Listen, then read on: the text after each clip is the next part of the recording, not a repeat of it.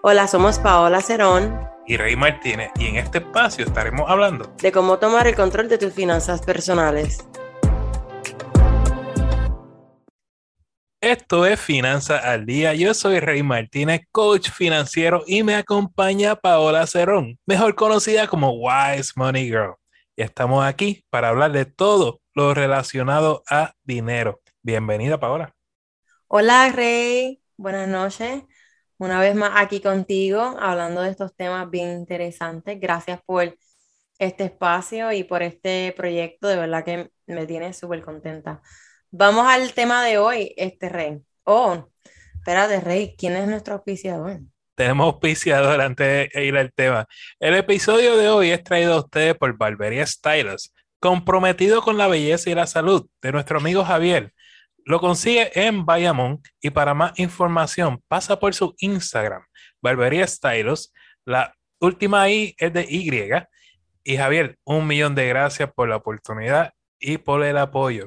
También queremos agradecer a nuestros Patreons, Marisela, Juliet, Rosy y José Luis. Gracias eternamente porque ustedes nos están apoyando y haciendo que esto sea posible. Si tú también quieres apoyar Finanzas al Día como Patreon, vas a entrar a patreon.com Finanzas al Día con Paola y Rey. Vamos al tema, Paola. Hoy vamos a estar hablando, ¿verdad?, de eh, lo los seguros y por qué son importantes, ¿verdad, Rey?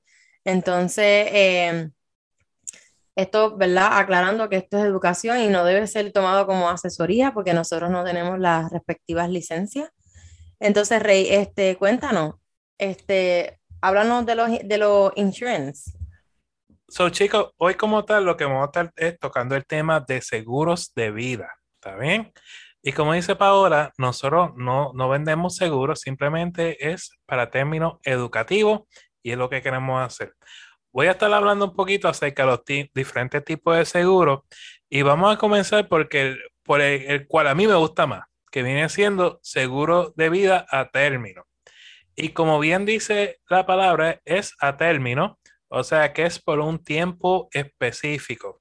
Y tú puedes decir, bueno, este seguro de vida que me dure 15 años, 20 años, 25 años, el término que tú entiendas. Lo que están siguiendo los pasos que nosotros enseñamos, nosotros como tal recomendamos que sea de 10 a 12 veces tu salario el valor del seguro de vida. O sea, que si tú ganas 50 mil dólares eh, anuales, multiplica por 10 de 500 a 600 mil dólares. ¿Por qué? Porque si tú falleces, pues tu pareja puede invertir ese dinero en un fondo índice, en un fondo mutuo, y lo que tú estás generando anualmente, tu pareja lo ganaría a través de la inversión.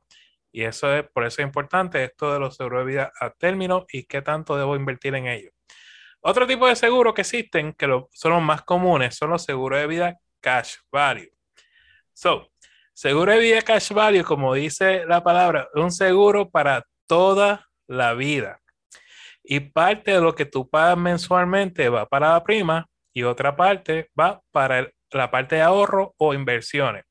Y cuando hablamos de prima, señores, no estamos hablando de mi prima, estamos hablando del pago mensual que uno hace. Eso es un pago de prima.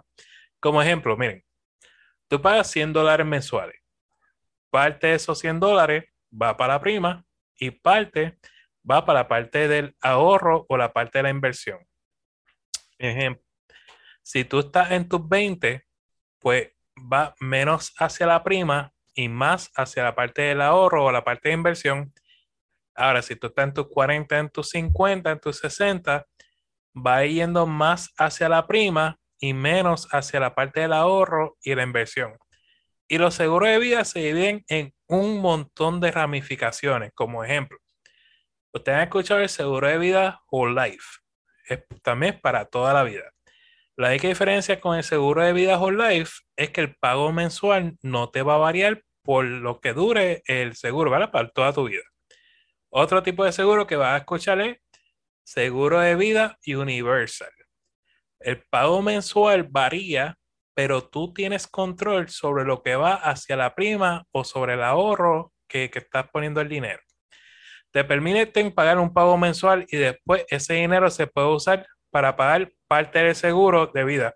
Por eso te dicen muchas veces los vendedores de seguro de vida universal que llega un punto en que parte de lo que tú tienes en la cuenta de ahorro paga la prima y es por esto. Esa es la conveniencia de un seguro de vida universal. Otro seguro de vida que existe es el seguro de vida variable. Con seguros de vida variable, tú decides cómo se va a invertir la parte de dinero que va a hacer la inversión. O sea, seguro de vida Whole Life y seguro de vida Universal tiene una cuenta de ahorros, una parte que va hacia ahorros, pero seguro de vida variable es lo que se conocen como también seguro de vida indexada, que parte va hacia una cuenta de inversiones, ¿verdad? Eso sí, ojo, de los tres tipos de seguro de vida cash value que te mencioné, esta tiende a tener más comisiones que las demás, así que pendiente a eso. Otra cosa que yo quiero que ustedes pregunten para aquellos que tienen seguro de vida cash value, siempre pregunten lo siguiente, si yo muero, ¿qué pasa con la parte del ahorro o la parte de las inversiones? ¿Por qué? Porque ha pasado que ese dinero se pierde. Porque si tú delegas eh, el seguro de vida, vamos a suponer que va hacia tu pareja, tú falleces y la parte del ahorro o la parte de las inversiones no se la quieren dar a tu pareja, sino ahí se queda con la compañía de seguro. Así que siempre pregunten por esa parte y asegúrense que va destinado hacia una persona. ¿Está bien? So, ahora, habiendo aclarado un poco sobre esto de seguros de vida, Tú dominas más ese tema de seguros que yo. Tú a mí dame préstamos estudiantiles, pero seguro. No, de lo básico. es importante hablarlo para que nuestros oyentes sepan que las diferencias. Y oye, sí, nosotros, yo particularmente me inclino hacia el seguro de vida término, pero el seguro de vida término tiene unas restricciones y es que eh, tienes que hacer un examen físico para cualificar para un seguro de vida término. Y si tú te enteraste de esto, a lo que ya estamos sobre los 40 y, ya tenemos alguna condición ¿verdad? física, pues quizás tú no cualifiques y eso no, no justifica que no tenga un seguro de vida. Al contrario, pues entonces, mira, la opción sería buscar un seguro de vida cash value, ¿verdad? Y quizás un seguro de vida variable o indexada, que es donde más provecho le puedes sacar. Disculpa que te interrumpa, los seguros son importantes y más si tú tienes dependientes yo siempre recomiendo un seguro de vida o eh, si tiene, ¿verdad? Niño. En el caso, ¿verdad? Antes de mi papá fallecer por alguna razón, canceló el seguro de vida y, lo, y a mí, eh, o sea, a nuestra familia como tal, ¿verdad? Nos afectó directamente. Pero yo pienso, ¿verdad? Buscar a esa persona que le expliquen cómo, más allá de los seguros, ¿verdad? Cómo funcionan pero sí es bien importante tener un seguro de vida, de verdad que yo digo que eso es parte de... Hay algunos patronos que lo ofrecen, en mi caso me lo paga mi patrono. Este, yo no tengo, ¿verdad? Eh, dependientes ni nada, ni todavía estoy casada, pero este, pues lo tengo, just in case, you know. No te creas, mira, tú sabes que hay veces se recomienda... ¿Es un mito, Rey, o no? Que los seguros de vida son para, para solamente cuando tienes dependientes. Porque yo, eh, yo lo cogí en mi trabajo, pero... Sí, un seguro de vida, se o sea, obligado, vamos a ponerlo así, que, que obligado que no tiene break. Si tú tienes deuda, debes una, o sea, tienes hipoteca, tú tienes que tener un seguro de vida, mano. ¿Por qué? Porque si tú falleces, ¿quién, ¿quién va a pagar la casa? ¿Quién va a pagar esa mensualidad? O sea, tenemos que dejar de ser egoístas y pensar en, los hijos, en pensar en la esposa, en el esposo, en la pareja. Y entonces, y pensar, bueno, si yo fallezco, el mejor regalo de amor, hay dos regalos de amor que tú puedes hacer. Uno se llama un testamento y otro se llama un seguro de vida. Señores, como el ejemplo de Paola, no cancelen el seguro de vida, por Dios. Antes de cancelar el seguro de vida, busca, busca otro seguro de vida. Si este es muy caro, busca uno más económico asegúrate que el otro seguro de vida está activo y entonces cierras el seguro de vida que tú tienes, pero no, no tengas ni un momento sin ese seguro de vida. Y para aquellos que son, solteros o, que están, ¿verdad? No tengan hijos y digan, pues yo no necesito seguro de vida. Si usted no tiene dinero ahorrado o se le hace difícil eh, manejar, administrar su dinero, consideren tener un pequeño seguro de vida para efectos de que cuando ustedes fallezcan, que por lo menos se puedan saldar sus deudas y que tengan algo para, para efecto, ¿verdad? De enterrarlo, ¿verdad? Esto es una realidad, todos vamos a morir. Y mientras tú tengas algo para cubrir esos gastos, pues no, tu padre no va a estar preocupado y, de dónde ahora vamos a sacar el dinero para enterrarlo. Tú sabes, que es una situación real que vive nuestro país.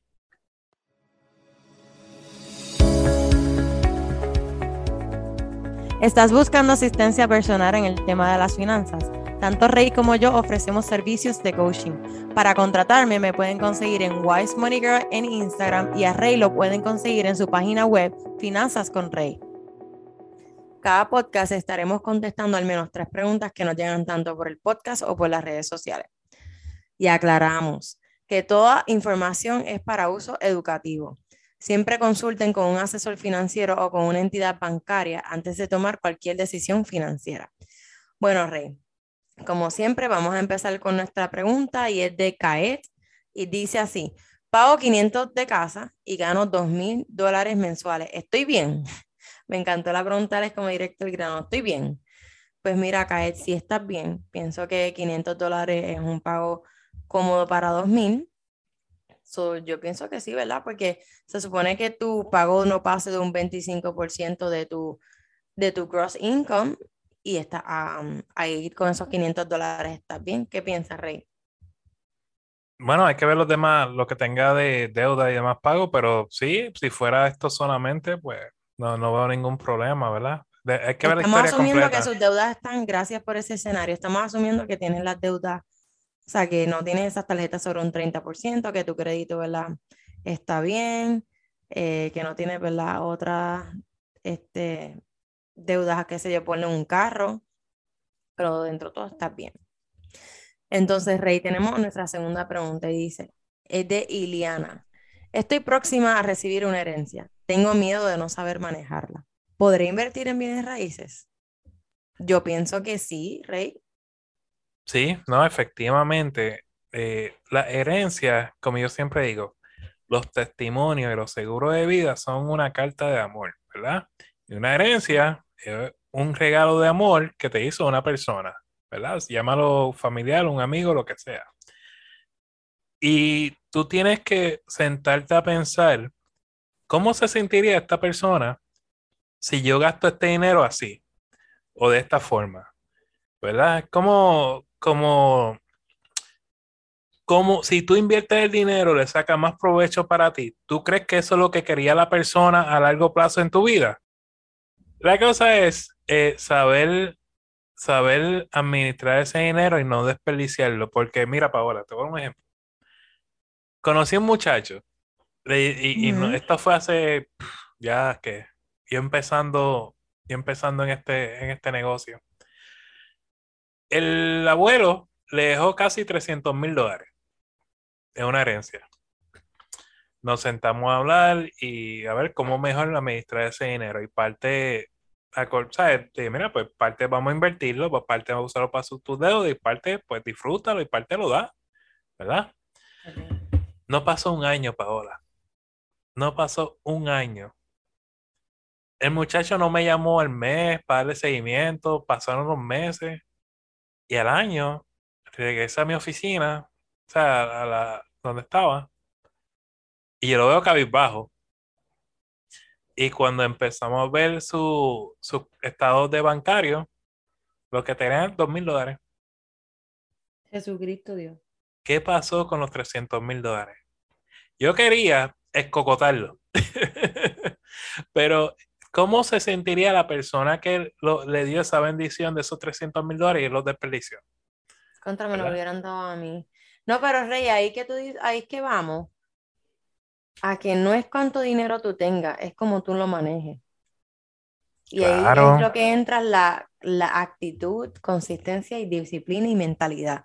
Por eso siempre Wise Money Girl recalca que para tú lograr y, ¿verdad? y poder administrar bien ese dinero, tú necesitas, y tengo que decir necesitas, tener una buena mentalidad y tener una buena disciplina y consistencia y, ¿verdad? Que o sea, esa oportunidad no le llega a todo el mundo y pues lamentablemente pues, ese amigo tuyo no supo aprovechar esa oportunidad. Pero lo que queremos decirte, ¿verdad, Iliana? Es que este, eh, pongas tus metas, establezcas un presupuesto, este, puede, eh, un portafolio, las personas piensan que solamente incluye inversiones, pero ahí puedes, ¿verdad? Como tú mencionaste, puedes tener bienes raíces. Y yo te, yo te doy, mi, eh, te doy un consejo y es que, con, ¿verdad? Que contrate, obviamente, eh, viendo los fitos por un financial advisor. Ya para estas cosas, un, un financial advisor o un financial planner que están, ¿verdad? Tienen las licencias para decirte invierte aquí, aquí, mueve acá pues porque nosotros tenemos el conocimiento, pero no te podemos decir dónde, pues porque no. Solo sí te podemos orientar, ¿verdad? Y, darte eh, ideas, pero ya ejecutar, de la parte de ejecución. Exacto. Ya eso sí sería con el asesor financiero. Ok, nuestra tercera pregunta viene de Kelvin y dice, ¿qué puedo hacer? ¿Qué puedo hacer? Tengo un préstamo estudiantil que no pude pagar, pero es de hace 24 años. Nunca he tenido crédito. Aquí hay dos cosas que me llaman la atención y es no tener crédito y préstamos estudiantiles en un mismo reporte de crédito is a lot. Ok. El, primero que nada, yo abriría una tarjeta de crédito asegurada. Hay algunas que, que te dicen que de un depósito, ¿verdad, Rey? Corrígeme de 200 dólares, 300. Y eso es lo que tú puedes ir utilizando al principio. Obviamente, tienes que tener en cuenta que un 30, 30%, 35%, ¿verdad, Rey? De tu de tu puntaje de crédito depende de tu historial. si tú no has tenido crédito, en lo que cuando tú hablas esa cuenta, tú no vas a ver eso reflejado en tu reporte. Yo diría al momento, tienes que esperar. Y eso pues depende de cómo estén las agencias de crédito. Entonces, así como es como puedes empezar a establecer eh, crédito. Otra cosa, los préstamos estudiantiles, en, como, no sé en qué estado están, si están en delincuencia, si están este, si está como un close account. So, para lo de los préstamos estudiantiles, yo te diría, como no sé el escenario, ver en qué estado están. Y una vez tú conozcas eh, el estado, este, ver este, si no está en colección, empezar ¿verdad? a hacer un plan, eh, un plan de pago, pero depende de tu presupuesto. Pero quisiera ayudarte más, pero honestamente, como no sé en qué estado están tus eh, préstamos estudiantiles, eso es lo que yo podría, ¿verdad? Decirte, no sé si Rey quiera.